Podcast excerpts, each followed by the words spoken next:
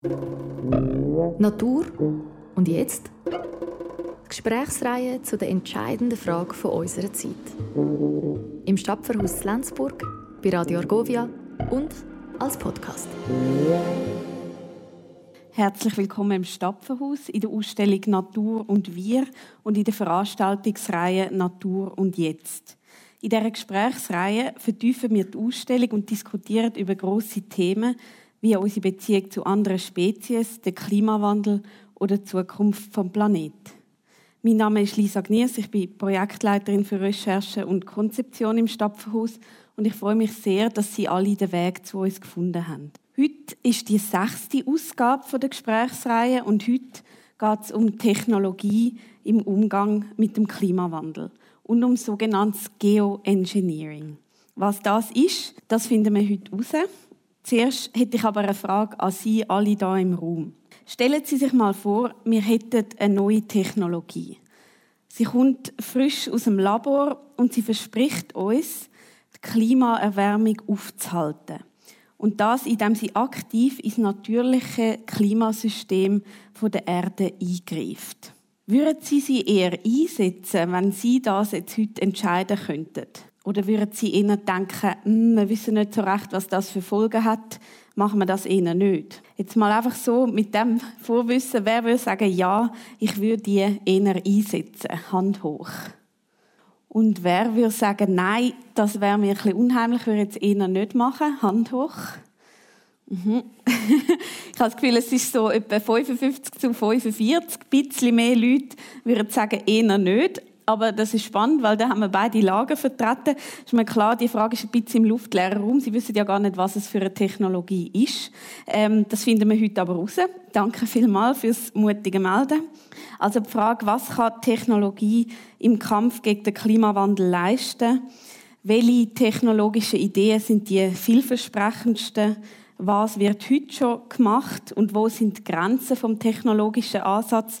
Ich freue mich sehr, diesen Fragen heute mit der Ulrike Lohmann nachzugehen. Und falls Ihnen im Publikum während dem Gespräch noch nicht ganz klar sollte werden, wie das mit dem Geoengineering funktioniert, oder Sie noch andere Fragen an Frau Lohmann haben, als die, die ich jetzt stelle, hat es am Ende des Gesprächs Gelegenheit für Ihre Fragen. Jetzt wird ich aber meinen Gast vorstellen.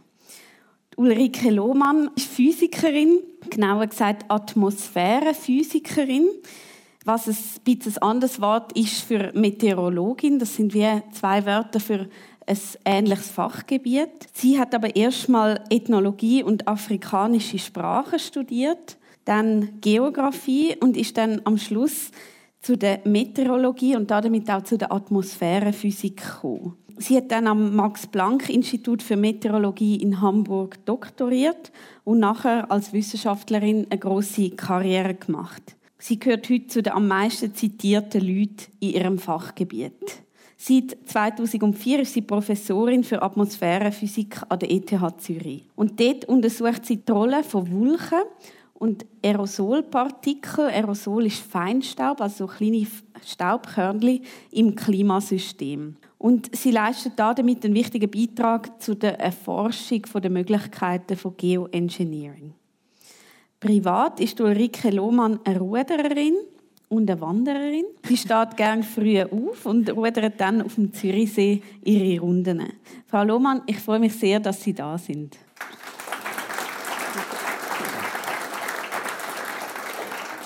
Ich habe es gerade schon kurz zusammengefasst, wo ich Sie vorgestellt habe.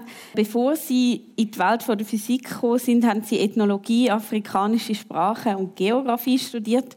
Woher ist der Richtungswechsel dann in die Physik?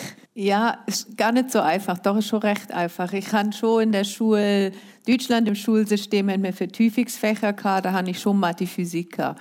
Aber ich habe nicht so recht gewusst, was ich mit denen, was ich damit wett, weil ich reine Mathe kann ich mir nicht vorstellen und Physik habe ich auch nicht gewusst, was damit mache und dann bin ich erstmal ein Jahr auf Nigeria gegangen, ins Austausch, freiwillig soziales Jahr und habe die Welt kennengelernt.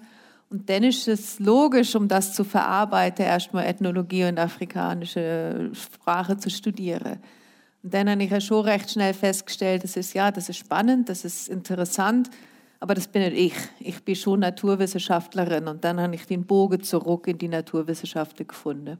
Mhm. Und warum haben Sie genau in der Erforschung vom Klima arbeiten? Ich wollte die Welt verbessern. Also ich glaube, so wie viele, wo jetzt bei uns Umwelt, Naturwissenschaften studieren. Also wenn man aufwachst und sieht, was mit der, mit der Welt passiert, dann wird man nicht hilflos. Oder ich kann auch nicht hilflos sein. Und dann ich gefunden, ja, ich werde etwas machen, wo die Forschung Sinn hat. Wieso hätte ich auch reine Physik können studieren und zum CERN oder so vielleicht gar nicht. Ich nein, das äh, finde ich jetzt nicht so spannend. Ich werde etwas, was uns bewegt, was uns berührt, wo ich vielleicht einen Beitrag kann leisten kann. Sie sind jetzt seit 20 Jahren in der Wulchenforschung vor allem und haben über 200 Artikel in wissenschaftlichen Zeitschriften mitverfasst. Warum schauen Sie immer noch gerne in die Wulchen? Wulchen sind eigentlich immer spannend. Es gibt ja so die verschiedenen Formen. Also ich meine, Gewitterwulche aus der Ferne ist einfach schön anzuschauen. Und dann die, das Spannende, wenn es übereinkommt oder ja, also Gewitter sind ja auch, wenn man sicher ist, ist das ja auch mega faszinierend, die gewaltige Entladungen oder so. Also ich finde es einfach optisch mal völlig faszinierend und gleichzeitig hat es noch viele Aspekte, wo man nicht genug gut versteht. Also Sie wissen zwischen auch aus Erfahrung, Wettervorhersage bezüglich Niederschlag ist immer noch nicht präzise, weil man das nicht so genau versteht, was da vor sich geht. Sie machen ja jetzt einerseits experimentelle Arbeit im Labor und im Feld, also machen Experimente, wo Sie versuchen, die Eisbildung in Wulchen und das Zusammenspiel von Aerosol und Wulchen zu erforschen. Und andererseits arbeiten sie auch mit Modellen und Simulationen, die die Klimawirksamkeit von Wulchen und Aerosol darstellen wollen. Also einerseits mhm. Experiment, andererseits Theorie und Modell. Aber wie sieht Ihr Arbeitsalltag aus? Wie muss ich mir das vorstellen? Inzwischen mache ich eigentlich mehr Verwaltung, würde ich meinen. Nein, also ich habe Mini-Gruppe und viel so von den Forschungsarbeiten ist in Diskussion mit Mini-Doktorierenden. Ja. Es ist wirklich so, Sie haben und Sie schaffen an den verschiedenen Themen. Entweder gar zum Wulche besser im Modell darzustellen, ähm, im Vergleich zu was in der Atmosphäre passiert, oder Dusse im Feld, dass wir probieren, die Eiskristallbildung zu verstärken, genauso wie Sie gesagt haben. Und dann ist so, dann hätten wir die Ergebnis und dann fangen wir an zu diskutieren. Ist wie ein Puzzle. Mhm. Es ist, wir sehen die verschiedenen Puzzlesteine, aber wir wissen manchmal nicht, wie es zusammenwirkt und welche Steine vielleicht noch fehlen. Und das ist wie so Detektivarbeit. Und das macht einfach, das macht Freude, das ist spannend, da wird man herausgefordert. So. Also das ist der Teil von meinem Forschungsalltag, ne? dass ich Vorlesungen halt, also Lehr und ja. Mhm. Wenn Sie Experimente im Feld machen, dann versuchen Sie dort etwas zu testen, wo Sie vielleicht in der Theorie sich überlegt haben und dann tun Sie die Theorie wieder anpassen an das, was im Experiment rausgekommen ist, oder? Ja, das mhm. ist, so machen wir es jetzt tatsächlich seit zwei Jahren. Und ähm, zwar nehmen wir den permanenten Hochnebel, der ziemlich lästig ist, wenn man drunter ist, aber sich gut eignet für, weil er recht reproduzierbar ist, eben weil der Tag für Tag um ist. Und was wir jetzt tatsächlich machen, ist, dass wir dort mit Drohne ähm, Aerosolpartikel imitieren und schauen, wie sich dann in der Wulche, wo der Hochnebel meistens noch Wassertröpfchen sind, wenn ich da ein Aerosolpartikel drin gebe, was für Isika auswirke, dann sehen wir, wie Eiskristall entsteht. Und dann injiziert mir die in die Wulche, schaut, wie sie die Wulche abbetriebt und dann messen wir es an einem anderen Punkt. Und das können wir tatsächlich im Modell auch so nachtesten. So, wenn ich da jetzt das Aerosol dazugebe, sehe ich fünf Minuten später Eisbildung, ja oder nein. Und dann sehe ich, ist das Modell gut, ja oder nein. Und konkret, also wo gibt man etwas in eine Wulche rein? Auf einer Bergspitze oder in einem also wir sind jetzt äh, Eriswil, wie es am Rand vom Schweizer Mittelland ist, also ist noch in der permanente Hochnebeldecke. Und wir haben den Ballon, den wir an einem Seil festmachen, der kann bis zu einem Kilometer, können wir den Ufer.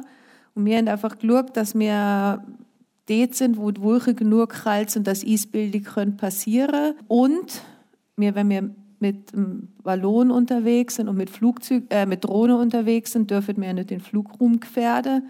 Und das ist in der Schweiz auch nicht so einfach, dann noch irgendein Gebiet zu finden, wo das alles ist. Mhm. Also mhm. so. Und was haben Sie dann dazu herausgefunden, inwiefern jetzt Wulchen mit dem Klima zusammenhängen? Wie Wulchen mit dem Klima zusammenhängen, kann man von so einzelnen Prozessstudien kaum ableiten, weil das Klima ist das gemittelte Wetter, für das braucht man lange Zeitreihe. Mhm.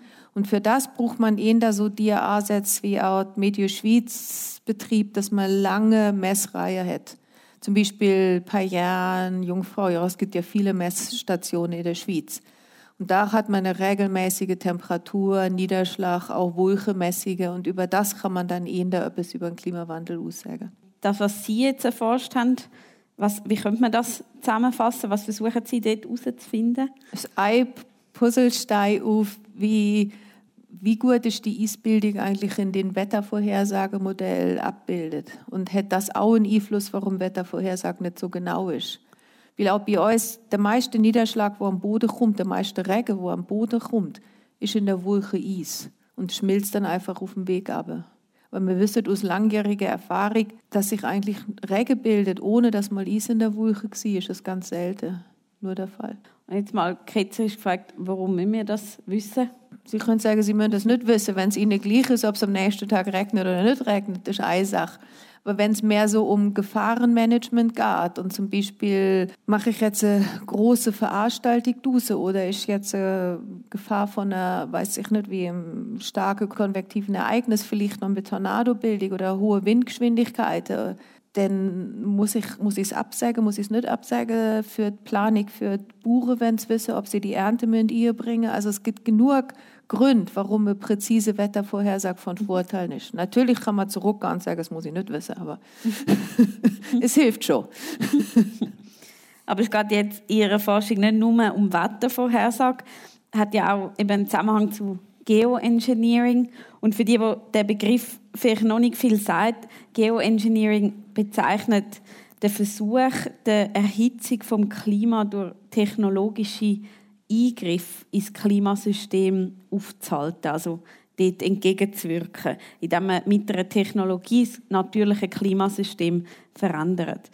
Inwiefern trägt Ihre Forschung zum Geoengineering bei? Zum einen will sowohl Aerosolpartikel wie auch Wolke können das Klima kühlen. Und das wissen wir seit, seit lang. Es hat viel mehr Aerosol, Feinstaub, also vor allem Schwefelemissionen gegeben bis zu den 70er, 80er, bis man festgestellt hat, dass Schwefeldioxid und Schwefelsäure und Sulfat, Aerosol und all das auch zum Waldsterbe beiträgt und schlecht ist für die Gesundheit und hat dann angefangen, Luft sauberer zu machen. Und Luft sauberer zu machen heißt, dass wir weniger Aerosol haben, wo weniger Sonnenlicht reflektiert und das heizt noch zusätzlich die Erwärmung an. Also den Zusammenhang gibt es. Und dann auch wie viel ähm, Sonnenlicht Wolke reflektiert, hängt davon ab, wie viel Wolkentröpfchen in der Wolke sind. Zwar kann man sich das so vorstellen, wie wenn Sie einen Apfel haben und den Apfel in vier oder acht Teile schneidet. Je mehr Teile das Sie haben, ist noch die gleiche Masse, aber ich habe eine viel größere Oberfläche und die Oberfläche bestimmt, wie viel Sonnenlicht reflektiert wird. Wenn ich jetzt viel mehr Aerosolpartikel habe von aus menschengemachten Aktivitäten, dann habe ich viel mehr und kleinere Wolkentröpfchen und dann reflektiere ich mehr Sonnenlicht zurück. Dann kühlt die Wolke mehr.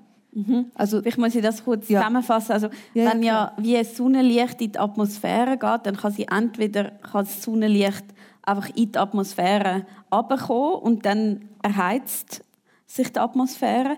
Oder das Sonnenlicht kann wie an etwas abprallen und mhm. wieder zurückgehen aus der Atmosphäre. Und abprallen tut es eben zum Beispiel an diesen Partikeln, die in Wolken sind, an diesen Feinstaubpartikeln.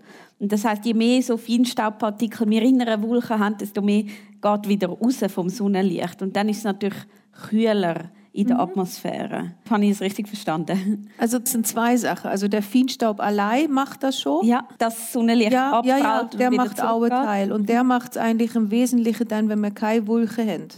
Also der will, wenn sobald wir Wolke am Himmel haben, die streuen so viel mehr Sonnenlicht zurück, da spielt der Feinstaub fast keine Rolle mehr. Aber die Wolkentröpfchen selbst reflektieren auch. Also der Feinstaub hat einen Einfluss auf wie viel Wolkentröpfchen das ich habe. Also je mehr Feinstaub habe ich, desto mehr Wolkentröpfchen. Und damit verändere ich die, die Eigenschaften von den Wolken. Und jetzt ein Ansatz vom Geoengineering wäre dann, dass man würde sagen, wir tun künstlich Partikel, Feinstaubpartikel in die Atmosphäre hinein, damit nicht so viel Sonnenlicht gibt, wo direkt in die Atmosphäre kann, sondern mehr Sonnenlicht, wo abprallt an diesen Partikeln und wieder zurückgeht und ins Weltall und in dem Sinne aus der Atmosphäre raus und dann wäre es weniger heiß in der Atmosphäre. Mhm. Ist das richtig? Ja, ganz genau. Mhm. Okay. Und Sie haben mal in einem Interview mit SRF gesagt, dass man mit der Methode vom Geoengineering, wo man eben einen Teil von der Strahlen, Sonnenstrahlen wieder zurückschickt äh, ins Weltall, vor allem die Extremtemperaturen könnte abmildern. Warum genau die Extremtemperaturen und was könnte das bringen? Alles. Also kann die, die Abkühlung, nein, die Abkühlung geht auf alles. Die geht auf die mittlere Temperatur, wenn sie erfolgreich ist, aber damit auch auf die Extremtemperaturen. Denn wenn sich die mittlere Temperatur verändert und ich davon ausgang, dass die natürliche Variabilität gleich ist um die mittlere Temperatur um, die verteidigt einfach, wie viel, wie viel Wärme, wie, wie viel kälter das ist, und ich das verschiebe, verschiebe ich schon auch Extreme. Das ist das eine. Zum anderen ist ja Extremwetter genau das, was euch Problem macht. Also ob das der Downburst, also die Kaltlo, also der beim La Schottfong hat ja die Riese beim Gewitter, die riesen Abwind und die, die Windgeschwindigkeit von 140 Stundenkilometer. Das ist ja aus einer konvektiven, das ist, das ist eine, ja, fast, ich glaube, es ist eine Superzelle sogar gewesen. Also wirklich massiv konvektives Gebilde. Und wenn man so Situationen entgegenwirken, dass es weniger so Extremwetter hätte, das ist das auch mit weniger Schäden verbunden.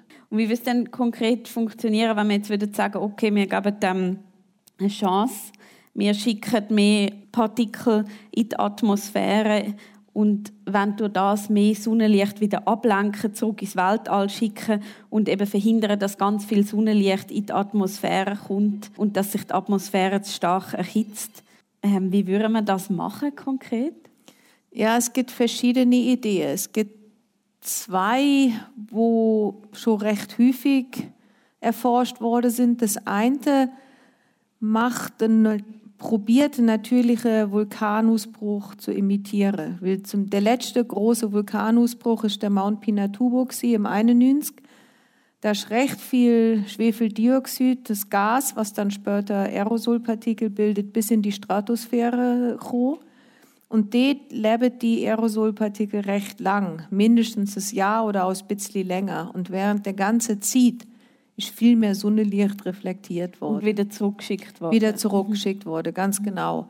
Und da ist im Jahr nach dem Mount Pinatubo-Ausbruch ist es global gesehen etwa die halbes Grad kälter auf der Erde.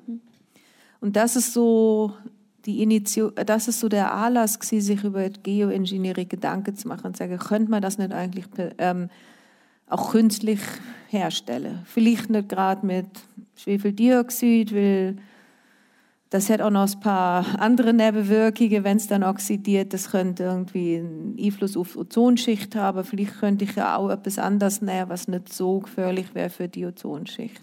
Mhm. Das ist, also das ist die eine Methode. Und das andere ist der Ansatz, dass man die Wolke probiert, heller zu machen.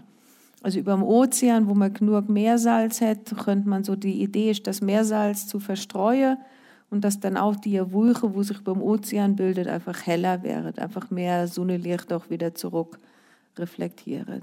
Also das wären jetzt zwei Ansätze, wo man probieren Sonnenlicht wieder zurück zu schicken. Das heißt dann auch Solar Radiation Management, also genau. das Management von der Sonnenstrahlen sozusagen.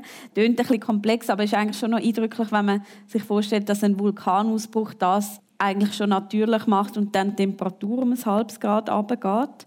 Es gibt aber auch noch andere Ansätze vom Geoengineering. Ähm, zum Beispiel gibt es den Versuch, dass man CO2, wo schon in der Atmosphäre ist, wieder raussaugt aus der Atmosphäre und im Gestein unter der Erdoberfläche speichert. Also dass man nicht versucht, Sonnenstrahlen wegzuschicken, sondern CO2 entziehen der Atmosphäre.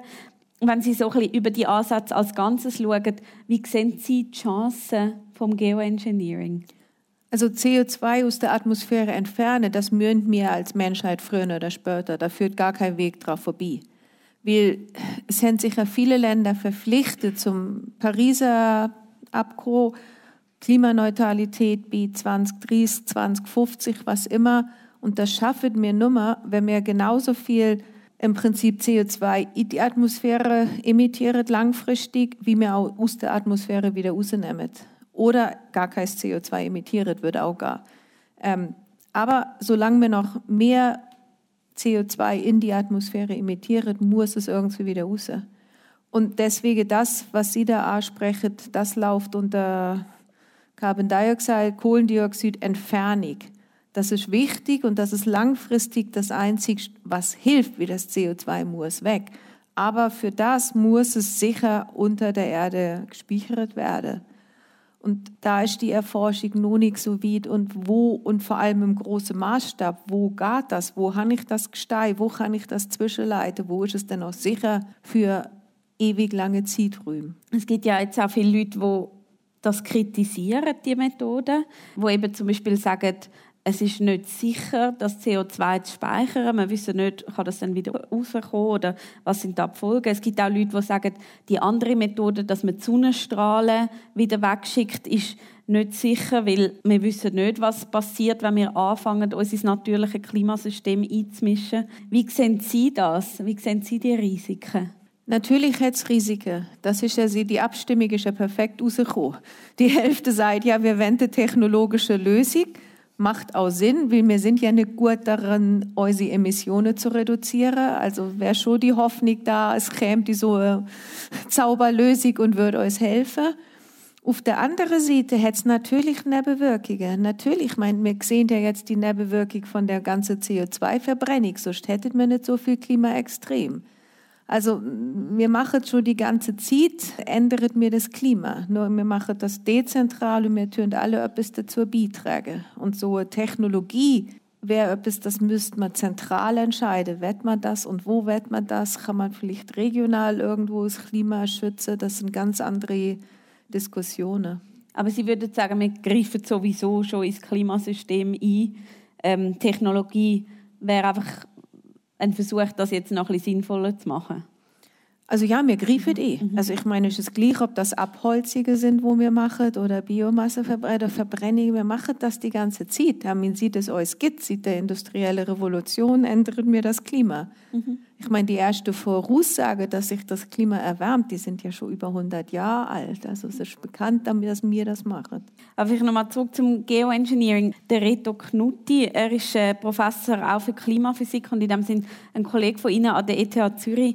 Er hat sich auch schon geäußert in Interviews, dass er sagt, Geoengineering ist schon wichtig und im besten Fall kann man mit dem 10 bis 20 Prozent der Emissionen einsparen oder wieder gut machen und das ist wichtig fürs Erreichen vom Netto-Null-Ziel. Aber er sagt auch, 80 bis 90 Prozent der Emissionen müssen wir schlicht einsparen, indem wir weniger ausstoßen.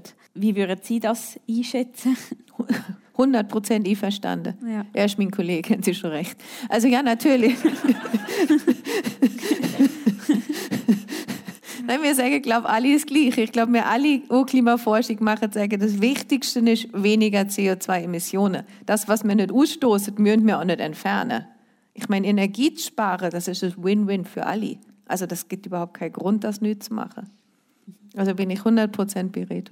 Vielleicht, weil das jetzt ja alles sehr ähm, utopisch stöhnt oder auch ein bisschen nach Zukunftsmusik, was wir da diskutieren mit irgendwie Sonnenstrahlen ablenken und künstliche Vulkanausbrüche ähm, machen. Ist das alles eine vage Zukunftsmusik? Ist das mehr so auf einem Ideenlevel oder passieren da wirklich schon konkrete Sachen? Ja, es gibt konkret, es gibt zwei konkrete Ansätze, wo passieren. Das eine ist vor der Küste Australiens. Sie wollen ihre Korallenriffe schützen und sie sind aktiv am Erforschen, wie können sie aus dem Meerwasser so Aerosolpartikel erzeugen, dass sie im Prinzip die Wulche über dem Great Barrier Reef heller machen, dass die Korallenbleiche gestoppt wird. Und das haben sie vor drei Jahren angefangen, damit ähm, zu experimentieren und haben jetzt das Jahr probiert, die Technologie zu verfeinern und zu schauen, ob das funktioniert. Also so fürs lokale Abkühlen, das mal regional auszuprobieren. Das ist das eine. Mhm. Und das andere ist, dass es jetzt Privatpersonen gibt, die die USA probieren, ähm, Schwefeldioxid tatsächlich in die Stratosphäre zu schicken, um im kleinen Maßstab geht über mehr Feinstaubpartikel, Aerosolpartikel, mehr so eine Licht zu reflektieren. Das ist momentan eine private Initiative, bislang noch nicht reguliert, aber weil es so kleinrühmig ist, glaube ich, bringt das auch noch überhaupt nichts. Wie sich das weiterentwickelt, da bin ich ganz neugierig, das selbst zu verfolgen. Aber Sie meinen, wir müssen es wenn schon dann in einer großen Skala machen, damit es etwas bringt? Auf jeden Fall. Weil nur, es gibt ja auch viel mehr Vulkanausbrüche. Aber Vulkanausbrüche, wo zum Beispiel bei uns in mittlerer Breite oder noch wieder polwärts ähm, das Aerosol in die Atmosphäre schicke, das ist lang nicht so langlebig. Es bringt viel, viel weniger. Häufig kommt es auch gar nicht erst in die Stratosphäre. Und damit es richtig klimawirksam ist, braucht so etwas wie tropische Vulkanausbruch, also im natürlichen Fall. Oder, und der hat recht viel Material in die Stratosphäre, in die hohe Schicht ähm, injiziert. Also das bräuchte man ja regelmäßig, also richtig viel, so scheint mir nicht die Kühlwirkung, die uns vorschwebt. Mhm. Und wer entscheidet jetzt darüber, ob das gemacht wird oder nicht? Ähm, ich habe jetzt eben, Sie haben gesagt, es gibt Privatinitiativen, Leute, die einfach äh, Partikel in die Atmosphäre schicken und schauen, was passiert. Aber gibt es da auch so etwas wie einen internationalen Konsens oder sind das ganz widersprüchliche Interessen? Ja, es sind immer widersprüchliche Interessen, auf jeden Fall. Es ist Wirtschaft gegen Naturschutz, Biodiversität. Zum Beispiel Eisbeispiel, man könnte sagen, es wäre ja wichtig für den arktischen Lebensraum, das Meereis zu erhalten, um da die, die arktische Leben zu schützen. Aber dann gibt es die wirtschaftliche Interesse, sagen, eine arktische, eisfreie Arktis, wunderbar, da kann ich viel schneller von A nach B kommen und Rohstoff äh, fördern. Also das gibt immer dir, dir widersprüchliche Interessen und noch gibt es kein gutes Gremium. Weil, ja, also es müsste, aus meiner Sicht müsste es es muss ein globales Gremium sein, das kann nicht, das, das wird nicht gar, wenn das Privatpersonen entscheidet auf einer großen Basis. Und auch die Australier haben jetzt ihre ähm, Regulierungen gerade angepasst, dass sie sagen, man darf es nicht als zum Spaß ausprobieren. Also wenn man so etwas macht, ins Klimasystem eingreifen, dann muss das begutachtet werden und nur wenn es wissenschaftlich für sinnvoll ist, befunden wird, dann kann die australische Regierung das okay dass überhaupt so etwas gemacht werden darf. Und ich glaube, das wäre auch der erste Schritt, den es wir brauchen, damit das Vertrauen wieder auch wieder bei uns, bei der Bevölkerung blieb, zum sagen, ja, es sind nur Sachen, die man im Feld ausprobiert, du in der Natur ausprobiert, die wissenschaftlich Sinn machen. Mhm, mhm. Ich würde da in diesem Zusammenhang gerne noch ein, ein neues Fass aufmachen und die ethische, philosophische Dimension von dem Thema mit Ihnen diskutieren. Ähm, wie sehen Sie die Rolle der Forschung in dem, was uns als Gesellschaft angesichts vom Klimawandel bevorsteht? Soll die Forschung politisch Stellung beziehen, überhaupt Stellung beziehen, oder soll sie immer neutral sein? Ja, das ist das Thema, was bei uns natürlich auch diskutiert wird. Was ist das zum einen, was ist das, was wir am besten können? Und auf der anderen Seite, wenn wir nur am Elfenbeinturm für uns forschen, das geht nicht. Wir brauchen den Dialog mit der Gesellschaft. Wir brauchen den Dialog mit den Politikern, Politikerinnen, mit den Medien. Wir brauchen das, das, das, was wir wissen und sagen, dass das, dass das auch kommt wie den Leuten. Also wir können nicht mehr einfach nur für uns anforschen. Wir haben ja auch eine gesellschaftliche Verantwortung. Gerade wenn wir zum Beispiel bei der ETH schaffen, das ist Schweizer Geld, Steuergeld, von dem wir leben, dann müssen wir auch etwas zurückgeben. Also die Verantwortung haben wir, ganz sicher. Mhm. Und gehört zu dem auch eine Verantwortung, sich zu positionieren? Ähm, das wird auch hier und her diskutiert, ja oder nein. Ich glaube, wir machen das, wenn in dem Moment, wo wir den Eindruck haben, jetzt geht es wirklich mehr. Also Neutralität ist ja gut für zum gewissen Teil, wie wir, wenn wir den Eindruck haben, wir sind dann besser respektiert, das ist neutral, das hat nicht eine politische ja, äh, Färbung. Aber wenn es so weit geht, dass mir das Gefühl hat, es passiert einfach nichts, dann unterschriebet mir auch ähm, alles Mögliche um euch. Und sagen, wir sind auch Privatpersonen. Klimawandel geht euch auch persönlich an. Mhm. Sie haben ja jetzt äh, am IPCC mitgeschrieben, also das ist der Bericht vom Weltklimarat, und zwar sowohl am vierten als auch am fünften Bericht vom Weltklimarat. An diesem Bericht sind ganz viele Wissenschaftler beschäftigt wie Sie, aber auch Aktivistinnen oder Politikerinnen. Ähm, warum haben Sie dort mitgemacht und wie haben Sie das erlebt? Ja, das ist spannend gewesen, weil das ist das Einzige. Ich glaube, da sind wir auch in den Klimawissenschaften wie so Wegbereiter und Bereiterinnen für, dass wir international zusammenschaffen und international schauen, was sind die Ergebnisse, die so felsenfest sind, die können wir rausgeben. Und gerade bei dem Klimabericht wird das abgebrochen auf verschiedene Ebenen. Da kommt eine Zusammenfassung für politische EntscheidungsträgerInnen.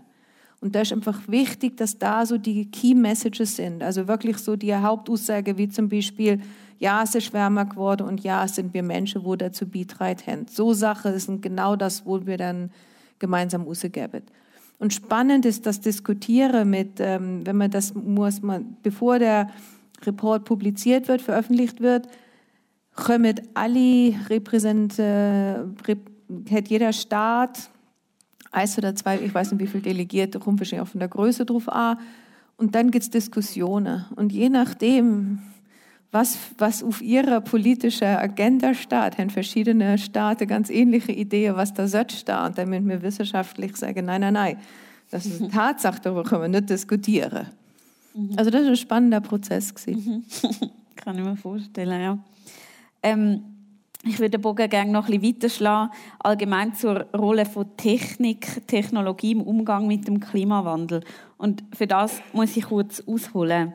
In unserer Ausstellung Natur werden die Besucherinnen durch eine Befragung vier unterschiedliche Typen zuteilt, die ganz unterschiedliche Meinungen dazu haben, wie es weitergehen soll mit uns und der Natur. Einer von diesen vier Typen ist der Technikfreudige.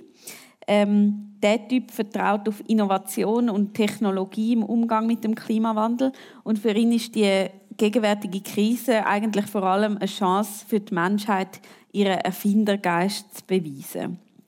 Ein Freund von mir repräsentiert den Typ recht gut. Er ist ein Technikfreudiger. Und er hat das er macht jetzt nicht Solar Radiation Management, aber etwas anderes mit Technologie. Er hat ein Unternehmen gegründet, wo Käse im Labor herstellt, und zwar aus Hefezellen, die manipuliert werden mit einer neuen Technologie.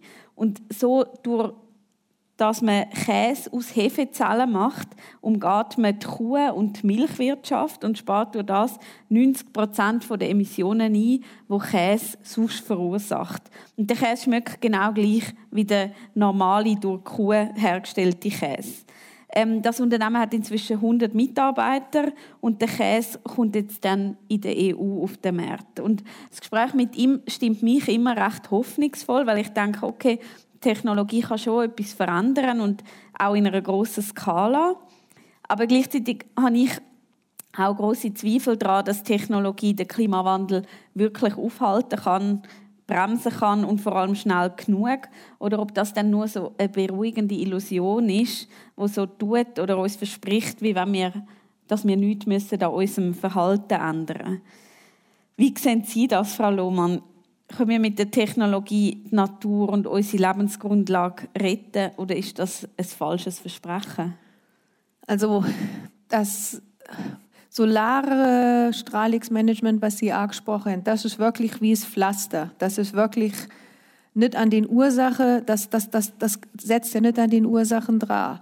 Und das kann helfen für, dass man eine gewisse Erwärmungsspitze, dass man die abmildert, dass es nicht ganz so heiß wird, bevor es dann wieder kühler wird. Aber langfristig muss man Emissionen reduzieren. Und solange wir auf der Welt als Weltbevölkerung angeschaut immer noch einen wachsenden Lebensstandard haben, ist das schwierig, weil das wachsende Lebensstandard bedeutet einfach mehr Energie. Also solange der Energiekonsum an Emissionen von fossilen Brennstoff gekoppelt ist, geht es nicht auf. Da schaffen wir es nicht zurückzukommen.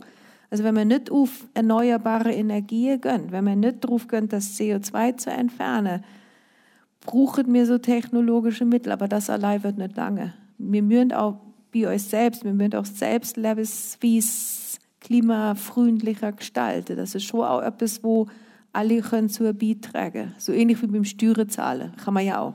Alle machen das Bitzli und es gibt eine Menge. Also, also Sie würden dann doch sagen, Technologie ist gut, aber auch ein bisschen ein falsches Versprechen. Ja, genau. Mhm. Also so die 10, 20 Prozent, wo, die Sie vom Reto Knutti zitiert haben, ist genau richtig. Es kann ein bisschen helfen, genauso wie es Pflaster auch etwas kann helfen, wenn ich zum Arzt gehe oder zur Ärztin gehe, aber nicht das ist mhm. selten, also wenn es einfach nur das Pflastern ist, ist es easy, aber so andere Sachen, ja. Ursache bekämpfen, tut es einfach nicht. Wäre ja überhaupt die Frage, müssen wir dann die Natur retten? Wir machen sie auch kaputt. Also wenn wir sie kaputt machen, müssen wir sie auch retten. Ich glaube, wenn die Tierwürde regieren, dann wären wir nicht mehr da.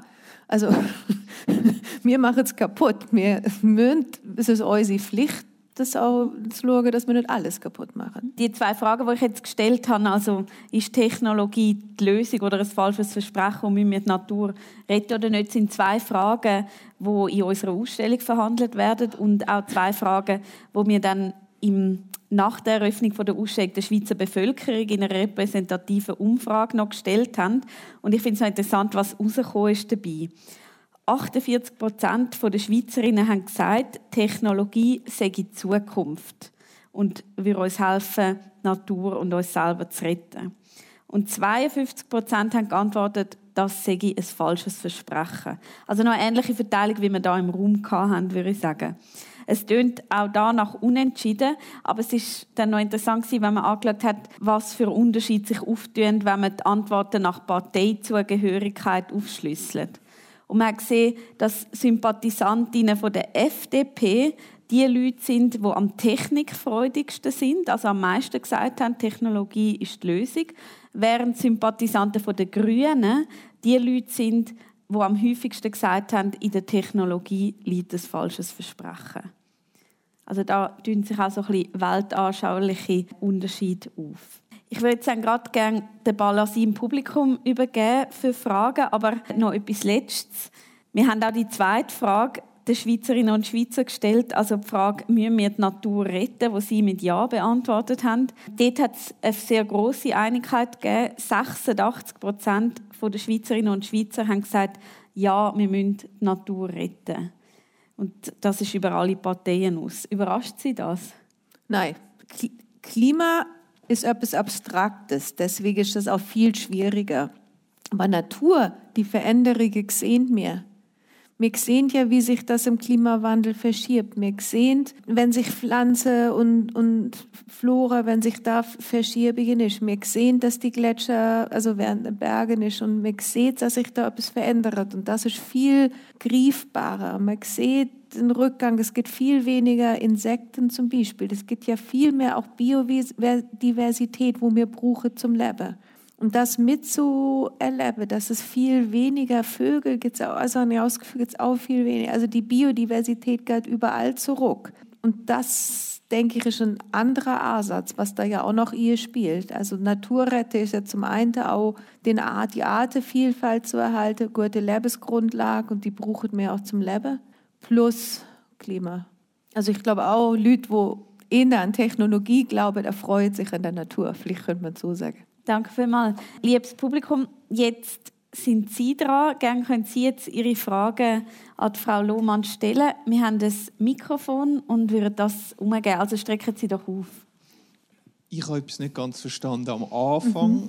Ähm, Ihrer Forschung sagen Sie ja, man kann Feinstaubpartikel, also Aerosol, in die Wolke tun und so werden ähm, die Sonnenstrahlen abgeleitet. Mhm. Vielleicht ist es nicht ganz ist es ein bisschen kontraintuitiv, eben zum Feinstaub sozusagen in die Atmosphäre hinein tun. Das ist das, was ich nicht ganz verstanden Bleib, Was sind das genau für Partikel? Bleiben denn die dort? Was ist, wenn sich die Wolken auflösen? Kommen die irgendwann wieder oben ab? Oder ich weiß auch nicht, das klingt für mich wie ein bisschen.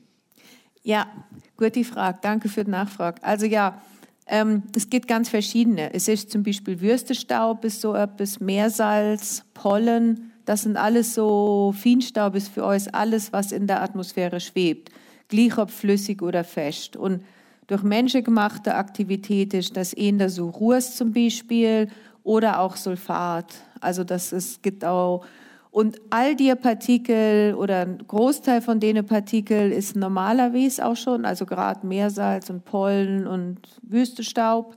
und hilft auch, weil alle Wulchetröpfchen, wo sich bildet, bildet sich auf so Feinstaubpartikel. Ohne das wird gar keine Kondensation können stattfinden. Also die braucht's. Und die werdet, wenn es regnet, auch wieder entfernt.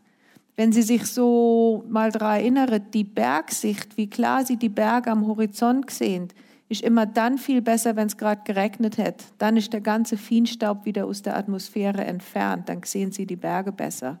Also so wie euch so in der unteren Kilometer von der Atmosphäre lebt der Feinstaub so durchschnittlich nicht länger wie eine Woche. Aber in der Stratosphäre, also noch oberhalb von dem, wo die Flugzeuge fliegen, oder das Pagan schon noch in die Stratosphäre, aber recht weit oben, so auf 20 Kilometer Höhe, da hätte es keine Wolke mehr und da werden die Feinstaubpartikel viel, viel langsamer nur entfernt. Deswegen ist auch der Mount Pinatubo so erfolgreich zum Kühlen, weil einfach die Feinstaubpartikel da oben viel länger leben. Und wenn man sie jetzt im Solar-Geoengineering ähm, Partikel in die Atmosphäre tun, dann würde man sagen, immer in die Stratosphäre tun, also ganz weit oben, damit sie dort oben würden. Genau, weil wir wollen den maximalen Effekt und der maximale Effekt ist, je, je weiter rauf, desto lang, längerlebiger sind sie. Und da muss man viel wenig, braucht viel weniger Material. Mhm. Gibt es nochmal eine Frage? Ich habe gerade eine Anschlussfrage an das. Würde das dann bedeuten, dass wenn wir mal flächendeckend würden anfangen mit dem, dass wir quasi süchtig würden werden, weil wir das immer wieder machen müssen. Sobald man aufhört, wäre der Temperatursprung so hoch, dass es verheerend wäre. Habe ich das richtig verstanden? Ganz genau. Wenn wir, also es ist richtig verstanden, unter der Annahme, dass wir wieder so imitieren wie bisher. Also wenn wir ohne Geoengineering so weitermachen wie bisher und die Temperatur wieder wie bisher wird ansteigen und wir kühlen durch die Feinstaubpartikel und hören auf, dann wird es innerhalb von einem Jahrzehnt Temperatur sich wieder annähern von wo es war. Das ist so. Wenn man jetzt schon Angst hat, dass das Klimawandel zu schnell geht für einige Tier- und Pflanzenarten, wird es noch viel schneller gehen. Aber wenn man gleichzeitig Emissionen reduziert und gleichzeitig auch das CO2 aus der Atmosphäre entfernt und Temperatur sowieso schon wieder am Absinken wäre, dann könnte man auch wieder aufhören mit dem Solar Radiation Management. Danke vielmals. Da hat es noch eine Frage. Ähm, eine Frage hatte ich zu Flugverkehr. Ähm, es ist ja ähm, gerade für unsere äh, westliche Welt ein sehr wichtiger ähm, äh, Emissionsträger. Und nicht nur CO2, was dort ausgestoßen wird, sondern ja oft eben irgendwie noch Nitrogenoxid etc. etc. Ähm, wo so oft so gesagt hat, okay, selbst wenn wir jetzt irgendwie das Fuel-Problem lösen, haben wir halt nur das. War jetzt Geoengineering auch etwas, wo quasi die weiteren Probleme mit dem Flugverkehr können angehen Nein, also das Geoengineering geht wirklich darauf, um Temperatur zu reduzieren, die Emissionen aus dem Luftverkehr ähm, und auf Wasserstofftechnologie umsteigen, zum Beispiel oder so. Ähm, das ist ein ganz anderes Forschungsgebiet. Das wird es auch nach wie vor brauchen. Denn selbst wenn ich die Temperatur reduziere durchs Geoengineering, hätte ich ja immer noch ähm, Stickstoffemissionen zum Beispiel. Da muss ich wirklich auf eine andere Technologie oder Stickstoffoxidemissionen, ähm, die müsste ich durch eine andere Technologie verhindern. Noch wundern, ähm, wie wahrscheinlich das ist, dass so Solar Radiation Management eingesetzt wird, auch im größeren Stil. Ähm, also einerseits technologische Machbarkeit und andererseits aber auch irgendwie, vielleicht die Frage wäre, was ist Ihr Gefühl, wird das eigentlich mal zum größeren Einsatz kommen? Ja, mein Gefühl ist, es wird kommen. Und zwar, es wird umso wahrscheinlicher, je länger wir nicht anfangen, Emissionen zu reduzieren und CO2 aus der Atmosphäre zu entfernen. Technologisch könntet mir das, weil wir haben Ballons, wo in die Stratosphäre kommen. Es gibt ja sogar einige Flugzeuge, wo in die Stratosphäre kommen. Das wäre Techno oder mit Rakete. Also das, das könntet mir. Also das wäre nicht, also technologisch sind wir da nicht limitiert. Die Frage ist in der, wer Wer, wer, wer hat die Hand auf dem Thermostat? Wer darf sagen, jetzt wenn wir kühlen, jetzt wenn wir nicht kühlen?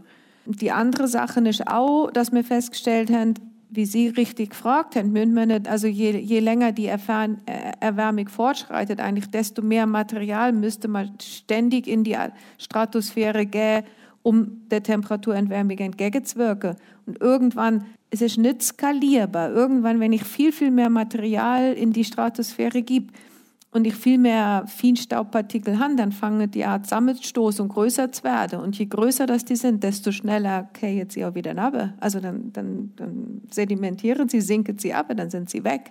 Also es ist nicht so, dass das eine Lösung für ewig ist. Also wir kennen keine, wir kennen keine Technologie, wo langfristig die ganze Erwärmung, wo auch noch kommt, zunichte macht. Das sind alles nur so kleine Fläschchen, wo man können vielleicht ein bisschen zusammenflicken Anschlussfrage wäre dann, Sie haben jetzt mehrfach erwähnt, dass es eben auch ein Gremium bräuchte, das dann das entscheiden oder darüber befinden, wenn und wie Technologie eingesetzt wird. Sind wir heute auf einem Weg, dass wir irgendwie in eine Richtung von einem geeigneten Gefäß nicht, dass ich wüsste. Wenn wir schon nicht schaffen, uns auf eine Temperaturstabilisation äh, festzulegen, die ernst genommen wird, dann glaube ich auch nicht, dass wir auf einem guten Weg sind für ein globales Gremium. Ich würde vielleicht jetzt noch ein bisschen anders gerne am Schluss von dem Gespräch mit Ihnen in Zukunft schauen. Wir bitten all unsere Gäste zum Schluss den gleichen Satz zu vervollständigen.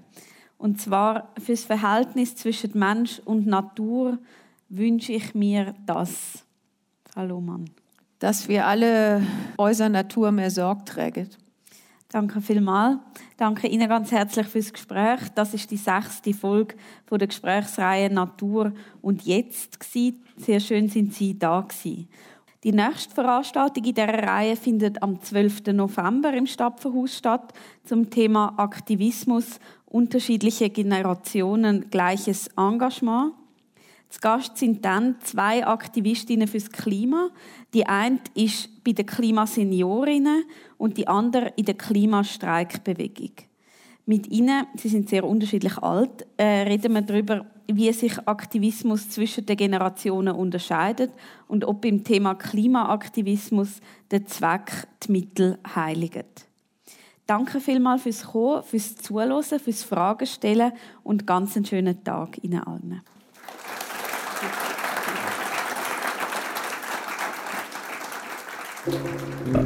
Natur und jetzt? Gesprächsreihe zu der entscheidenden Frage von unserer Zeit. Im Stadtverhaus Lenzburg, bei Radio Argovia und als Podcast.